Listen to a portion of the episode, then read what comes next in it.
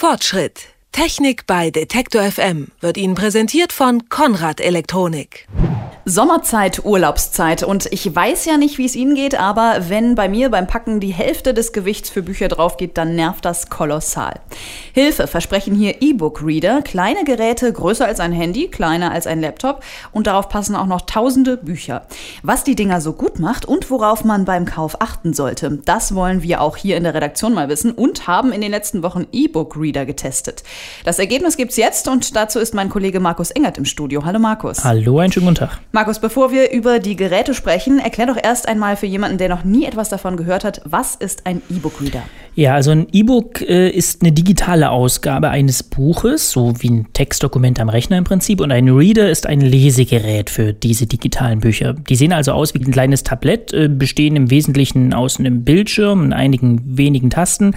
Und was sie so interessant macht, ist, dass deren Akkus wirklich ewig halten und die so gut lesbar sein sollen wie echtes Papier, also in der prallen Sonne zum Beispiel. Weil die so ein spezielles Display haben, davon habe ich schon mal gehört. Äh, kannst du das mal genau erklären? Ja, das ist die sogenannte E-Ink-Technologie, E-Ink, äh, elektronische Tinte auf Deutsch. Äh, die haben also einen Bildschirm, der nicht von selbst leuchtet. Der ist weiß für sich genommen und auf diesem Bildschirm ordnet sich dann eine elektronische Tinte, äh, schwarze Tinte, immer wieder neu an. Das Display reflektiert also quasi nur das Umgebungslicht. Folge, je heller es ist, desto besser ist das Ganze auch lesbar, wie bei echtem Papier eben auch. Heißt aber wiederum auch, wenn es dunkel wird, brauche ich eine Lampe. Wenn ich im Dunkeln auf den Monitor schaue, dann ähm, werden meine Augen eher ziemlich schnell müde. Ja, das passiert wiederum bei E-Ink nicht. Die sind sehr viel augenschonender. Das Schriftbild ist viel klarer, viel feiner als bei Laptops zum Beispiel. Dadurch, dass da eine Tinte angeordnet wird, franzen die Buchstaben am Rand überhaupt nicht so aus wie bei LCD-Displays. Das ist wirklich gestochen scharf. Du meintest doch auch, dass der Akku sehr, sehr lang hält bei ja. diesen Geräten. Das hängt damit zusammen mit dieser E-Ink, weil die eben nicht von selbst leuchten, brauchen die auch nur dann Strom, wenn sie äh, mit dieser Tinte das Bild irgendwie neu aufbauen. Also immer nur dann, wenn die Seite gewechselt wird, braucht es Strom. Während eine Seite angezeigt wird, wird keinerlei Strom verbraucht.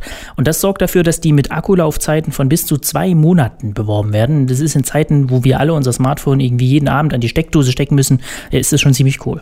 Was für Geräte haben wir denn jetzt eigentlich hier zum Testen gehabt? Insgesamt fünf Stück. Äh, unser Kriterium war aber, es müssen Geräte mit dieser E-Ink-Technologie sein. Äh, denn nur die sorgt dafür, dass die E-Book-Reader das bekommen, was sie so besonders macht, nämlich Mobilität. Ich kann sie eben wie ein echtes Buch draußen lesen, unterwegs lesen, weil der Akku lang genug hält und das Display in der Sonne lesbar ist.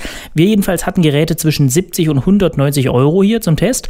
Ein ganz einfaches war dabei, einer von Sony, die lange Zeit Vorreiter waren bei diesem Gebiet.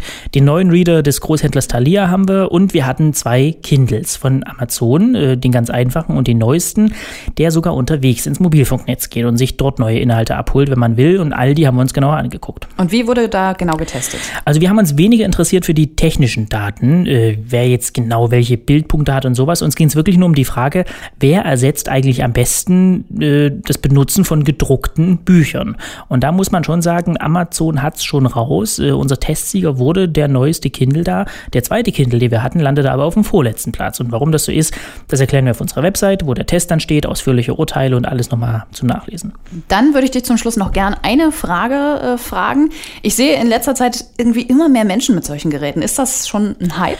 Naja, vielleicht nicht unbedingt ein Hype. Ähm, das erste E-Book gab es schon 1988 und rund 20 Jahre später, 2008, ging das los, dass die Absätze da stark stark anwuchsen. Also das hat schon alles seine Zeit gebraucht. Es scheint nur so zu sein, dass jetzt allmählich mit Smartphones und leichten Laptops und Tablets und allem die Bereitschaft immer größer wird, ähm, sich vom Papier zu lösen. Klar gibt es viele, die sagen, ich will mit den Dingern surfen, ich will Videos gucken, ich will Musik hören, Fotos machen und so alles.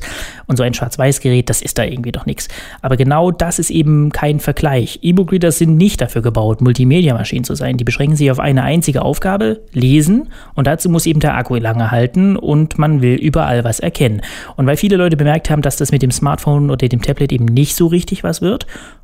und auch weil E-Book Reader ein paar hundert Euro billiger sind als die Dinger, denke ich, sieht man da jetzt immer mehr davon. Ich jedenfalls äh, kam mir am Anfang schon noch irgendwie albern vor, wenn ich da im Park rumlag mit so einem Ding und nebenan hat jemand ein echtes Buch gelesen. Aber dann habe ich gemerkt, relativ schnell so richtig Aufsehen erregt das alles gar nicht mehr und es gibt jetzt irgendwie ernsthafte Gründe für mich, äh, die Dinger auch zu benutzen. Welche das also sind und welche Geräte wie abgeschnitten haben, das können Sie bald nachlesen auf unserer Website. Unsere Redaktion hat fünf E-Book Reader getestet. Das Ergebnis und ein paar Kauftipps dann online auf www.detektor.fm. Vielen Dank an Markus Engert. Danke auch. Fortschritt. Technik bei Detektor FM wird Ihnen präsentiert von Konrad Elektronik.